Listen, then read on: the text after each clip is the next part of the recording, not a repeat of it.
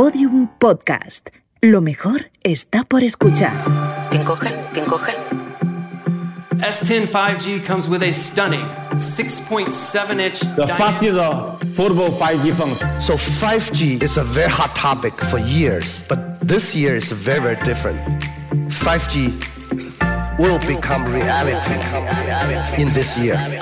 Con el cirujano en un sitio, el paciente en otro, se hace gracias al 5G. ¿Cuándo va a estar esto disponible aquí en España, así para todo el mundo, el 5G? La tecnología 5G. 5G. 5G, 5G. Al 5G. 5G. Hoy en Cacharradas, el 5G. ¿Qué es? ¿De qué manera nos va a ayudar? ¿Y por qué le flipa a todo el mundo? Empezamos. Cacharradas. Con Íñigo Sastre.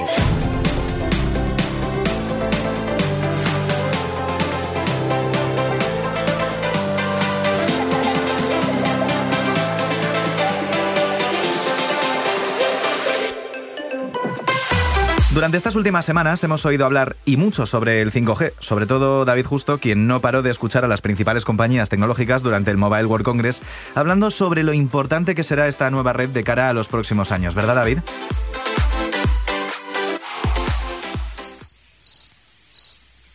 Oye, Roxy. ¿Y David dónde está?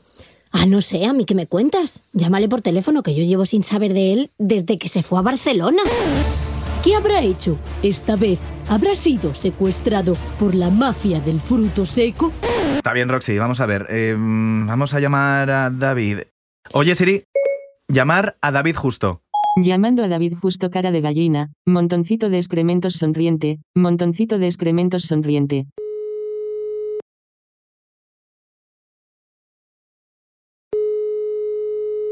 Íñigo, ayúdame, por favor. ¿Pero qué? David, ¿qué te pasa? Que la venda, que, que me ha atrapado en Barcelona, que no puedo volver, que es demasiado pegadiza, llevo bailando ya dos semanas y no puedo volver. Ay, David, si es que te lo dije, no sé para qué la pusiste en el pasado episodio. Ay, Roxy, a ver, a ver qué podemos hacer. Toma, con esto igual se calma la cosa y puede volver. ¿Pero eso qué es, por favor? Pues es la nueva versión del Nunca debí enamorarme, el gran éxito de Camela con taburete. Por fin. Mucho, mucho mejor ya todo esto, joder. Venga, va, voy, voy- para allá en un pispás, ¿eh? Venga. Esto sí que es latencia, lo de, lo de empezar este, este episodio, y, no, y no lo que, no lo que tenía yo con mi ADSL hace dos meses.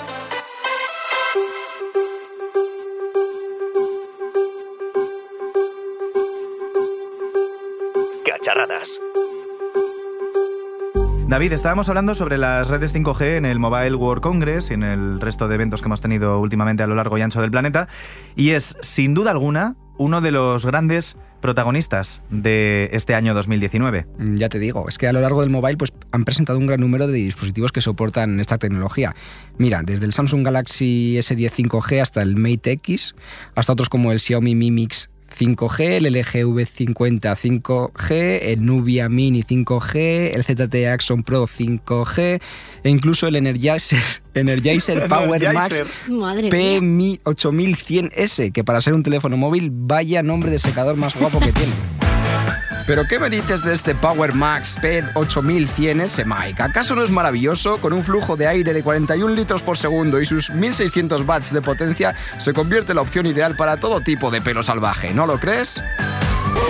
Inciso, ¿sabéis que Energizer ha sacado 26 móviles?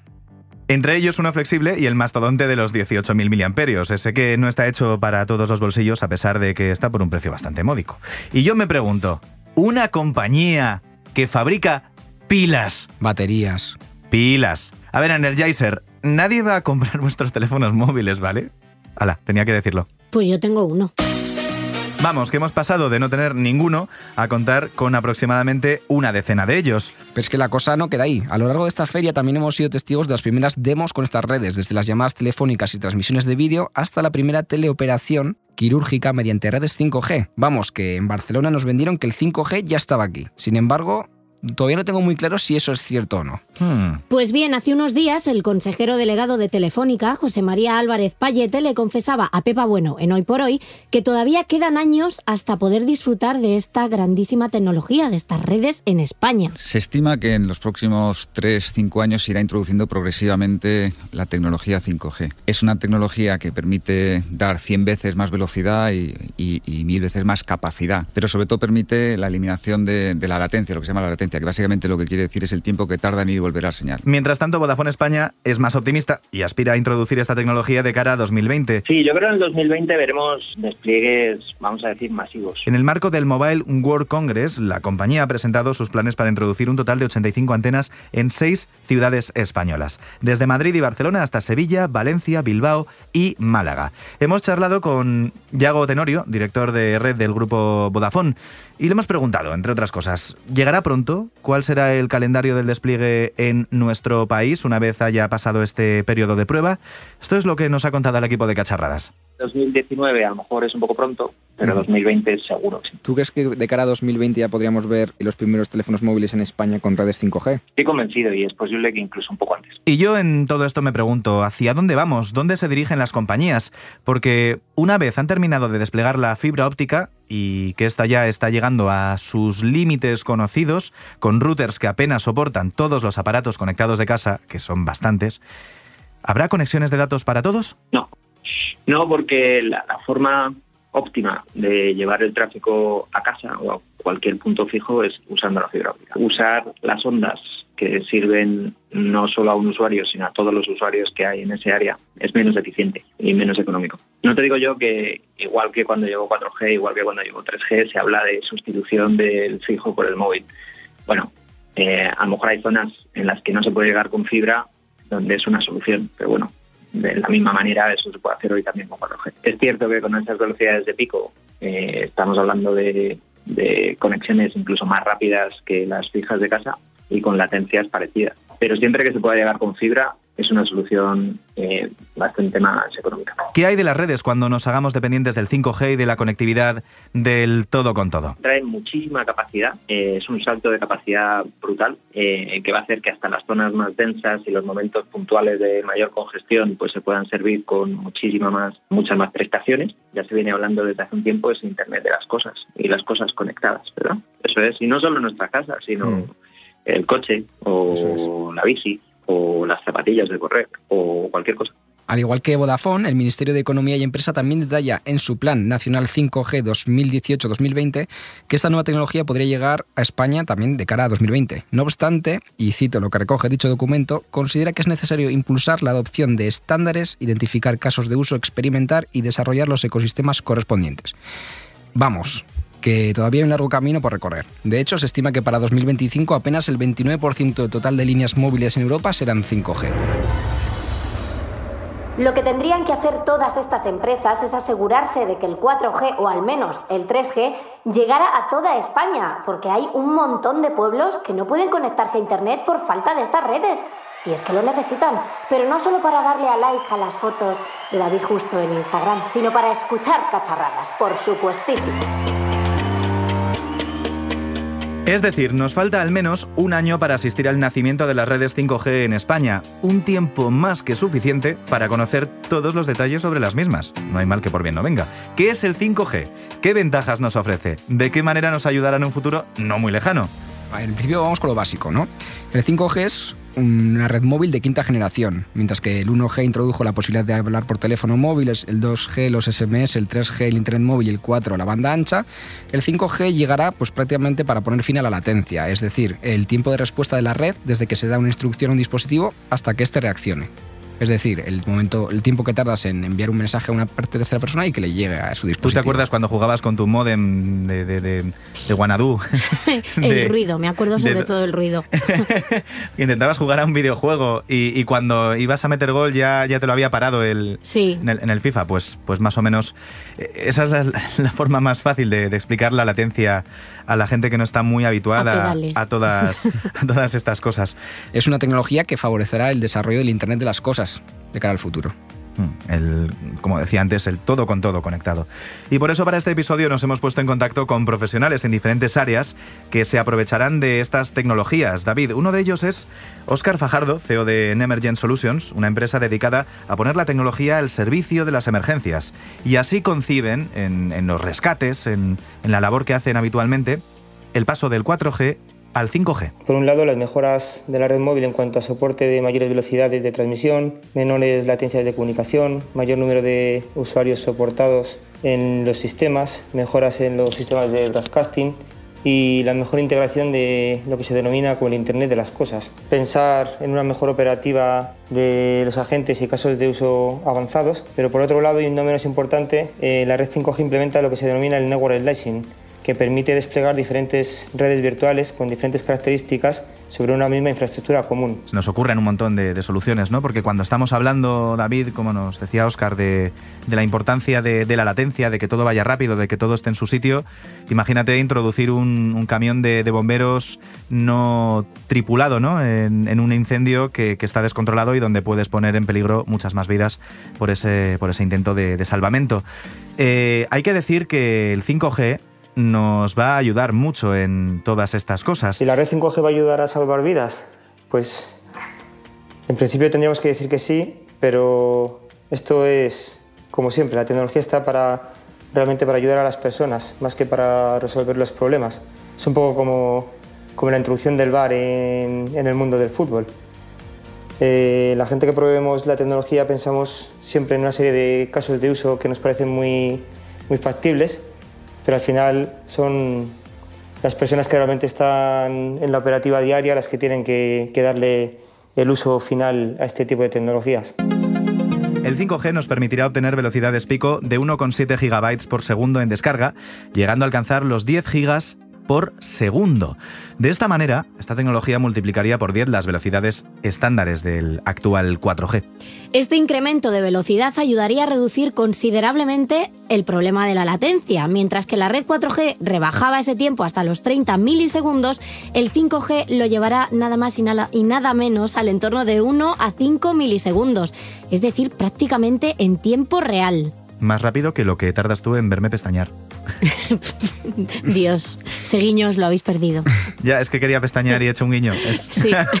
El 5G llega para facilitar el entendimiento entre todos los dispositivos conectados. O sea, cada vez tenemos más eh, conecta- aparatos conectados en, en nuestras casas. ¿Me lo dices o me lo cuentas, David?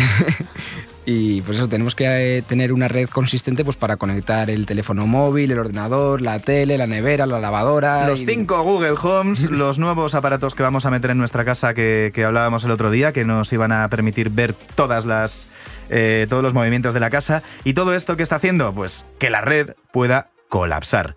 La introducción del 5G multiplica por 100 el número de dispositivos conectados con el mismo número de antenas, resolviendo así cualquier problema de cobertura.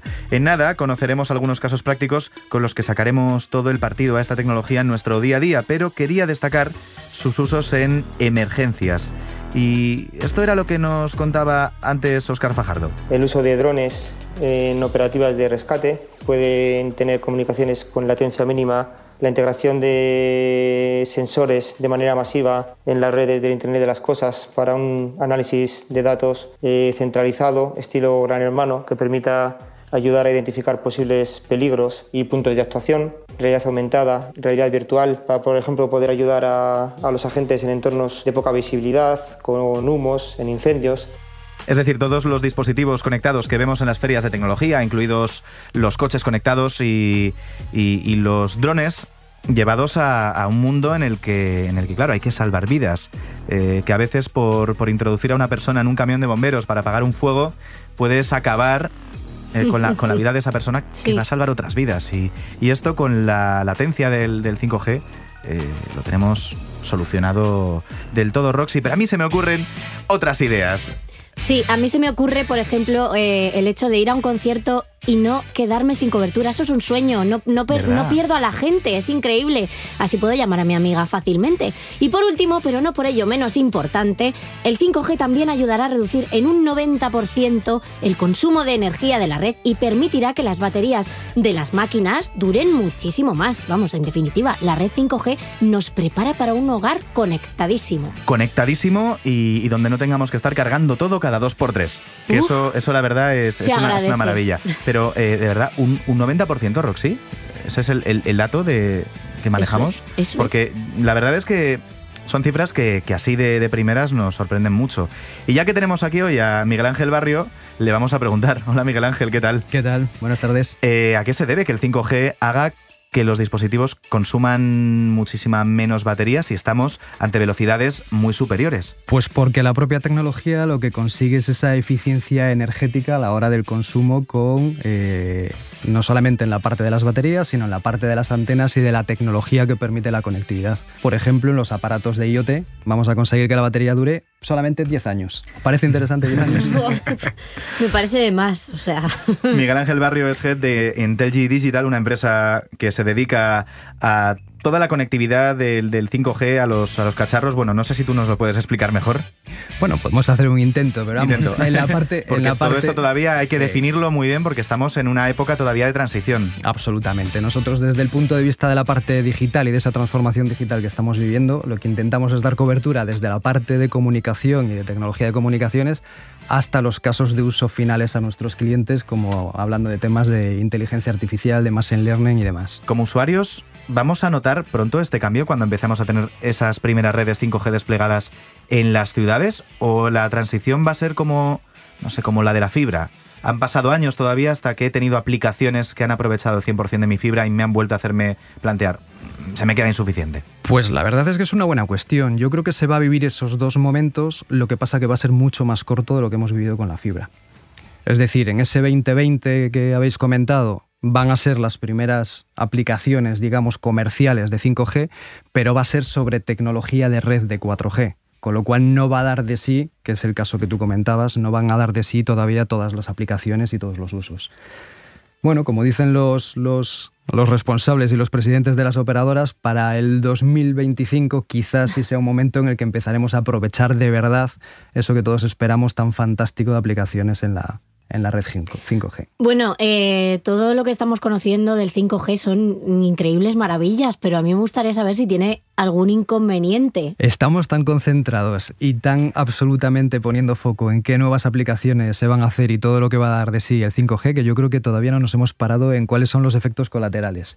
Pero, evidentemente, en ese previo de seguridad y demás, a priori no debería haber ningún inconveniente más allá de lo que ya vivimos con, con- con toda la evolución de las tecnologías de comunicaciones inalámbricas como, como el 4G. Antes hablábamos, de hecho, del, del paso de una tecnología inalámbrica que supera con creces a las eh, tecnologías cableadas. ¿Tú cómo lo ves? Porque antes teníamos la reflexión por parte de, de las teleoperadoras. ¿Crees que llegaremos a tener todos una sola conexión de datos eh, y pasaremos ya de tener una conexión en casa? ¿Este momento va a llegar? La intención con 5G y lo que comentan los, los grandes analistas es que efectivamente va a ser así. Es más, en Estados Unidos ya hay dos empresas, Verizon y AT&T, que están haciendo pruebas en dos estados de Estados Unidos para directamente eliminar el cableado en las conexiones de, de banda ancha. Es decir, que ya directamente sea banda ancha móvil y quitar todas las infraestructuras de red fija. Con lo cual, si ya hay dos grandes operadoras probando, yo creo que no es aventurado decir que muy probablemente. Es cuestión de tiempo. Bien, esta, esta pregunta ya, a ver si Miguel Ángel nos la puede responder, pero claro, eh, el mayor abanico de, de conexiones dentro del 5G puede afectar a otras tecnologías que conviven ahora mismo en esas bandas, como la TDT, la radio tradicional. Eh, a priori no. Es más, por ejemplo, en la TDT que hemos vivido estos años de atrás, parte precisamente de la frecuencia y de la cobertura la va a cubrir 5G. ¿Por qué? Porque ya no estamos haciendo ese broadcasting directamente sobre, sobre TDT. Entonces no debería. Está todo estipulado. Incluso va a haber nuevas subastas de, de espectro radioeléctrico en el que no tiene por qué interferir esta tecnología.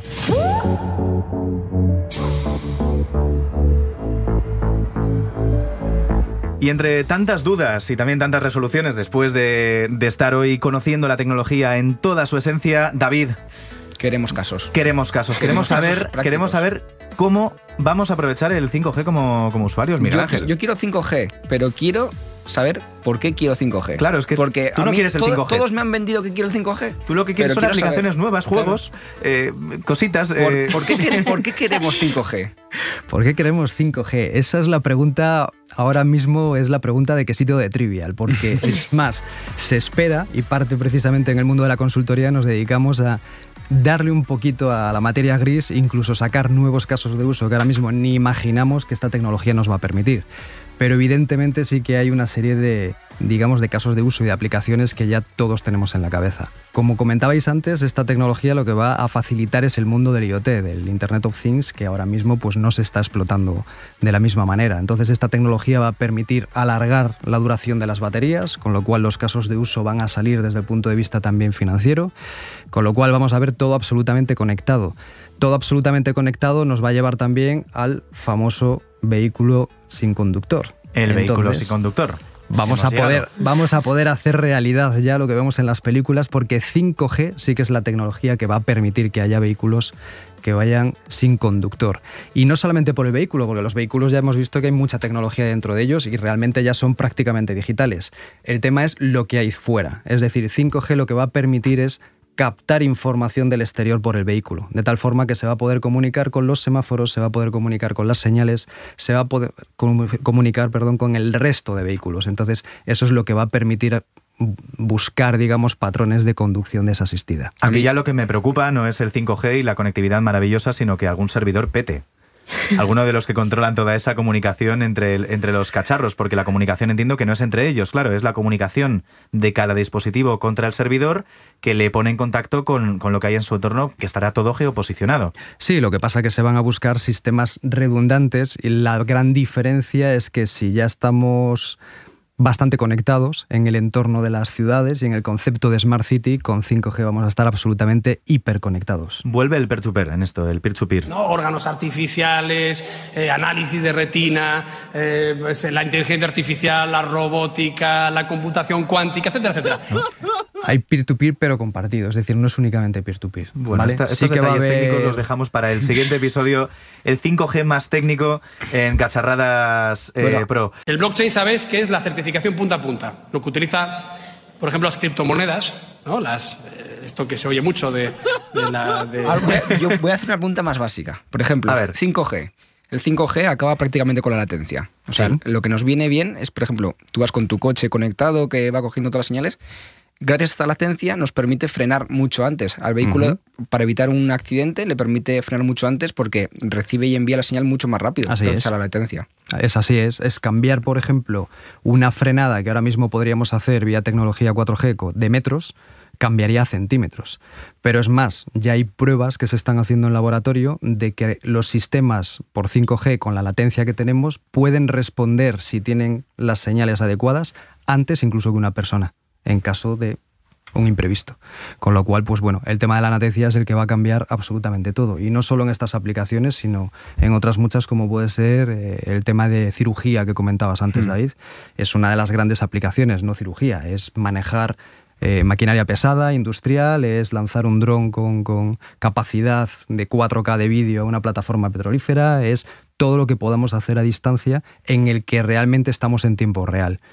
Ahí están metiendo una nueva tecnología y por aprovechar y decir palabras, que es el tema de la retroalimentación áptica, que lo que están haciendo es meter el concepto del tacto en el vídeo y en el audio. Es decir, cuando estamos viendo un vídeo ya no solamente es la imagen y el audio, sino que vamos a meter el tacto. Por ejemplo, un cirujano lo que va a hacer con ese robot a distancia que está operando desde Madrid a un paciente en un hospital de Barcelona, va a tener el sentido del tacto de cuánto está apretando, no apretando, con lo cual ya hay otro concepto sobre el 5G que está provocando no solamente el IoT, sino el Internet del tacto o el Internet de la destreza.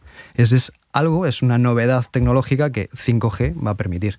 Por supuesto, ese tacto lo podemos aprovechar para temas de gaming, para temas de conducción, para lo que queráis, no solamente un tema de cirugía y un tema médico. Es como, era co- como el tema de los juegos que había de la Nintendo DS, que eran de, que eran de operaciones, pero, pero bien. ¿Sabes? No, yo iba a decir temas de conducción. Si no vamos a conducir nosotros, ¿para qué, para qué queremos aplicar Bueno, ya el es- tacto en la, en la conducción? Conducir a distancia un coche para... Conducir, conducir a distancia Ya como por- hemos porque sí. visto en las películas de James Bond y ya hay una prueba que ha hecho, creo que ha sido Ericsson, ha hecho una prueba con, conduciendo en remoto en el que cuando te tragas un, un cono en el que estás haciendo un circuito o pasas por encima de un badén, tú lo notas en el sillón en el que estás sentado Claro. a distancia haciendo esa prueba. A distancia haciendo la prueba. Pero tú te imaginas, por ejemplo, que puedas contratar por horas a Fernando Alonso para que conduzca tu propio coche por la carretera.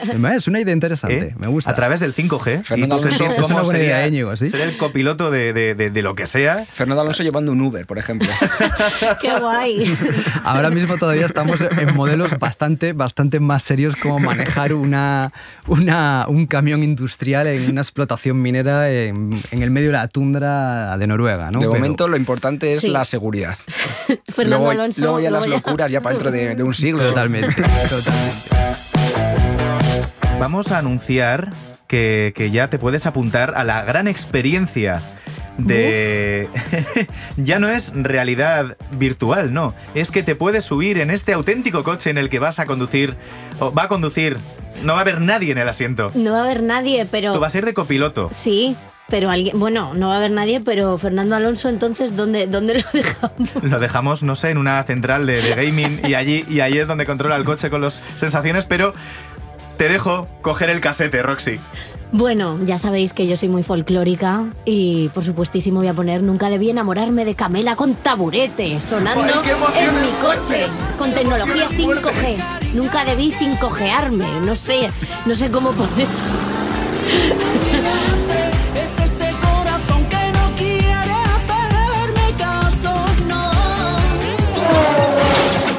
madre mía, ha sido una de las experiencias más, más raras, bueno, em- emocionantes iba a decir, pero raras que he vivido en nuestras vidas. Emociones fuertes de las buenas. Seguimos con, con Miguel Ángel Barrio de Entelgy. Eh, vamos ya con más aplicaciones que vamos a ver en el, en el día a día, porque hasta ahora hemos hablado mucho de, de- de- de- de coches inteligentes, coches conectados, eh, que van a facilitarnos la vida, pero ¿qué hay del resto de sectores? Por ejemplo, en el turismo. En el turismo, la verdad es que se está viendo que 5G va a permitir en todos los sectores eh, utilizar de una manera diferente el tema de la realidad aumentada y de la realidad virtual. Con lo cual, el poder hacer turismo virtual de verdad, sin latencia, el parecer que estamos donde en el destino en el que queremos estar con unas gafas de realidad virtual, se va a hacer absolutamente realidad. Entonces esto sería una especie de, de guías que van por el país que sea en tiempo real y nosotros desde nuestra casita con, con las gafas o desde nuestro coche eh, viendo. Claro, como el coche no lo conducimos ya nosotros, podemos Ya, estar ya ahí nada. haciendo turismo mientras, Es mientras una vamos al forma de aprovechar el tiempo, sí. Es una forma de aprovechar el tiempo. Te vas en el coche y te vas haciendo, te vas dando una vuelta por Jordania. Industria, eh, turismo, hemos dicho las, las operaciones donde tenemos el tacto. ¿Qué hay del gusto? ¿Qué hay de los sabores? ¿Esto, esto todavía está un poco lejos Esto de desarrollar? Esto 5G todavía le pilla un poquito lejos. Le pilla un poquito nos, lejos. nos metemos en otros ámbitos tecnológicos en los que también intentan dar salida, pero no va a ser 5G la clave. Pero podemos hablar del mundo de enter- del entertainment, precisamente, si, si os Claro, parece bien en el por 5G. supuesto. Mm. Porque el tema de televisión a la carta y el tema de media a la carta, pues 5G lo va a permitir precisamente sin latencia. Entonces, esos partidos que intentamos ver eh, en directo de esa Champions, que cuando resulta que han metido el gol, pues Ya has oído al, al- cabo de X claro. Minutos ya has oído a todo el público vecino, gritando y claro, porque depende, depende del, del deco que tuvieras. Me acuerdo Sí. en, los, en los años los años que empezaba la, la fibra o, o la televisión por ADSL, eh, como el de arriba cantaba el gol antes que tú. O sea, son vas- vale, es- claro. spoilers, spoilers tecnológicos. Los spoilers desaparecen. Se han Desaparecen. terminado los spoilers Porque tecnológicos. todo va en tiempo real. No, no había pensado en estas capacidades y esto supongo que es muy importante de cara al, al 16K. Ya no hablo de 8K porque, porque creo que para cuando salga este podcast ya tendremos la siguiente versión. Ahí lo que se va a conseguir también es un tema de, de- de- de la- del media y de la televisión a la carta, porque según estás viendo el partido, si tú quieres ver la repetición de la jugada o quieres ver en tiempo real otra vista de otra cámara sin tener que recurrir al, al realizador de turno, vas a poder cambiarle, la vas a ver realmente en tiempo real y vas a estar viendo a tu jugador favorito, que es a quien quieres ver en ese momento y no un plano general del partido. que encima es una tecnología en la que está trabajando la liga, porque yo he estado en eventos con la liga y sí que trabajan ya en el tema de diferentes cámaras, tú eres el que eliges y claro, el 5G es lo que te permite. Adiós latencia, tú tienes el control de todo, absoluto. Ese es el campo en el que ahora mismo se está investigando mucho en el tema ya, no solamente de eventos deportivos, sino eventos musicales o cualquier evento en el mundo del, entretenimiento, de poder hacerlo tú a la carta y elegir incluso qué vista quieres ver en cada momento y lo importante, en directo y en tiempo real. Miguel Ángel, cada día viajamos más hacia un mundo en el que no tenemos ficheros en, propiedad. Todo es eh, a la carta, todo es on demand en el, argot que se utiliza en los, medios. Y digo yo, ¿qué sentido tiene tener discos duros? ¿Qué sentido tiene tener almacenamiento cuando ya todo llega prácticamente al, al instante? Probablemente el concepto de disco duro como tal, que ya todos nos hemos ido al, al mundo de la nube y al mundo del, del cloud computing, pues Dropbox para, para todo el mundo, claro. precisamente yo creo que es un poco por donde va a ir. Luego la mezcla del tiempo real o no tiempo real, porque también depende un poco de cuando tú quieres hacer uso ¿no? de, de- de esos ficheros y esos sistemas, va a ser diferente. Pero si nos llevamos todo al cloud, todo tiene que ir por una línea de comunicaciones, con lo cual toma mayor importancia y mayor relevancia el, el tema de 5G para tener un acceso real, rápido y con un gran ancho de banda precisamente a todo lo que tenemos en cloud. Más vale que no te dediques a vender discos duros porque se te ha acabado el chollo, compañero. Oh, vaya. Miguel Ángel, ¿tú te imaginas cómo sería un coche, un coche conectado, un coche autónomo sin 5G, pero también sin 4G, sin 3G, sin 2G, sin 1G, sin teléfonos móviles, en una época muy remota?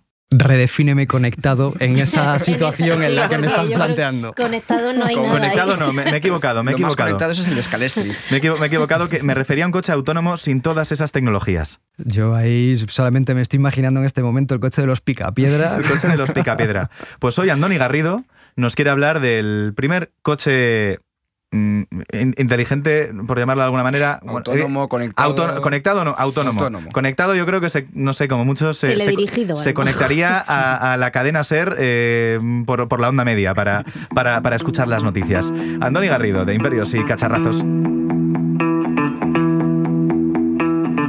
Los coches sin conductor son una realidad que llevan en nuestra vida más tiempo del que creemos, al menos desde los años 30. Hay mucha gente que no se lo cree, así que hoy, en Imperios y Cacharrazos, toca hablar de la historia del vehículo autónomo. Viajemos primero al año 1939, concretamente a la Exposición Universal de Nueva York. Allí hubo muestras de los grandes avances tecnológicos de la época, y la exhibición que más lo petó fue una llamada Futurama, donde se mostraba el mundo del futuro con todo automático, aunque claro, los coches funcionaban gracias a un circuito eléctrico. El primer prototipo de vehículo 100% autónomo no vio la luz hasta mediados de la década de los 80. Se trató de una furgoneta Mercedes-Benz, diseñada por el ingeniero alemán Ernst Dixmann y su equipo de la Universidad de Múnich. El tío había sido ingeniero aeroespacial en Alemania Occidental y se le ocurrió aplicar sus conocimientos en misiles y cohetes a los coches. La idea era que fueran guiados y teledirigidos como si fueran proyectiles, pero sin matar a nadie en el proceso, claro. Se compró la ya mencionada furgoneta y empezó a llenarla de cámaras, sensores y ordenadores. Muchos en su universidad no le vieron futuro al proyecto, pero le dejaron tranquilo con sus cosas porque Dickmans contaba con buena reputación. Al final logró hacer funcionar la furgoneta y en una de las pruebas llegó a alcanzar los 100 km hora en una calle sin tráfico. Y lo más sorprendente es que no se chocó con nada. Ante el éxito del proyecto, la Comisión Europea se interesó por la tecnología de Dickmans y realizó una inversión de 800 millones de euros para el desarrollo de más vehículos autónomos. Otro que se interesó fue el fabricante de automóviles Daimler, y en 1994 en Francia crearon dos vehículos gemelos. Ambos coches condujeron solos más de 1000 kilómetros por una autopista de París de tres carriles y tráfico real. Y funcionó todo bastante bien, la intervención humana apenas fue necesaria. Al año siguiente, la prueba consistió en un viaje de ida y vuelta de Múnich a Copenhague, y esta vez el vehículo autónomo llegó a alcanzar velocidades de 165 km hora. A pesar del éxito, la tecnología que había diseñado el ingeniero bávaro pareció alcanzar su límite. Todos los anteriores inversores perdieron el interés y el nombre de Dickmans cayó casi en el olvido, y la idea del coche autónomo también. Y es que la tecnología tendría que avanzar un poquito todavía. Hasta el año 2014 no volverían los experimentos serios con estos vehículos. Aquí ya entraron Audi y Google, quienes empezaron a evaluar sus propios vehículos autónomos en Mountain View, en California. Algunos de ellos han atropellado a gente, así que quizás haya que esperar otro poquito más antes de llenar las ciudades de estas invenciones. Ay, todos los peligros que conllevaba esto, Roxy. Eh, esta última experiencia, de verdad, nos subimos a esta furgoneta. eh, No sé yo, a, a la furgoneta de Camela con un coche sin conductor, no lo sé, no lo sé. Seguimos a esa furgoneta. Esa furgoneta estaba incumpliendo todos los estándares de seguridad y de calidad. En el año 86 no podías montar un, cacharro de este tipo pretendiendo que fuera, que fuera a ser seguro. Eh, Andoni Garrido, muchísimas gracias como todas las semanas por estos imperios y cacharrazos, la historia de la tecnología. Os recordamos como siempre que puedes seguirle en Pero eso es otra historia, que es su canal de YouTube y como Andoni Garrido en todas las redes. Ya con esto, David, Miguel Ángel Barrio, que ha venido ya a cacharradas a contarnos ejemplos, mm, yo creo que me quedo con que el futuro mm, está a la vuelta de la esquina. Va a molar mucho. Va a molar mucho. El futuro. Está absolutamente al ladito ya. Cuando menos nos demos cuenta estaremos todos hiperconectados. ¿También habrá aviones mm, tripulados a distancia o automatizados gracias al 5G? De momento, lo único que se está avanzando es en el mundo de los drones. No conozco ningún caso en el mundo de los aviones, pero nada, es descartable, ¿no? Miguel Ángel Barrio, head de Intelgi Digital, muchísimas gracias por acercarte a Cacharradas. Gracias a vosotros. Un placer. Y hasta aquí la segunda temporada de Cacharradas, porque David, estamos en el episodio 10. el décimo. Se, me ha pasado, se me ha pasado volando, la verdad. Un placer haber compartido todas estas últimas semanas grandes cosas de la tecnología, grandes cacharros, gadgets, estilo de vida digital y todo lo que hacemos en Cacharradas. Ponemos fin a una temporada en la que hemos descubierto, David, ayúdame con todo esto. Primero, si nos escuchan nuestros dispositivos. Que hay detrás de la hiperconectividad. ¿Qué es eso del biohacking? Sí, y las novedades pues de ferias a las que he tenido que ir yo así Ya, de verdad. a Buah, qué esfuerzo, de verdad. a Las Vegas, A jugar a las tragaperras. sí. Pero, Roxy, ha llegado la hora de marcharnos. Pues yo me niego a marcharme. ¿Cómo que te niegas? David, ¿cómo era el truco aquel que me dijiste del GTA que se me ha olvidado? A ver, espera que piense. Era izquierda, derecha, X, arriba, abajo, cuadrado, izquierda y derecha. Vale, Ah, y sí, vale, y- vale. Y también LT, también.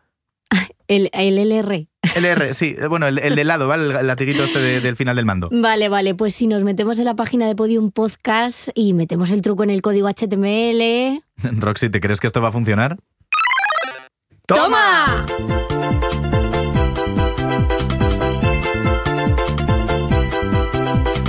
Temporada 2.5 de Cacharradas desbloqueada. Hasta el próximo capítulo.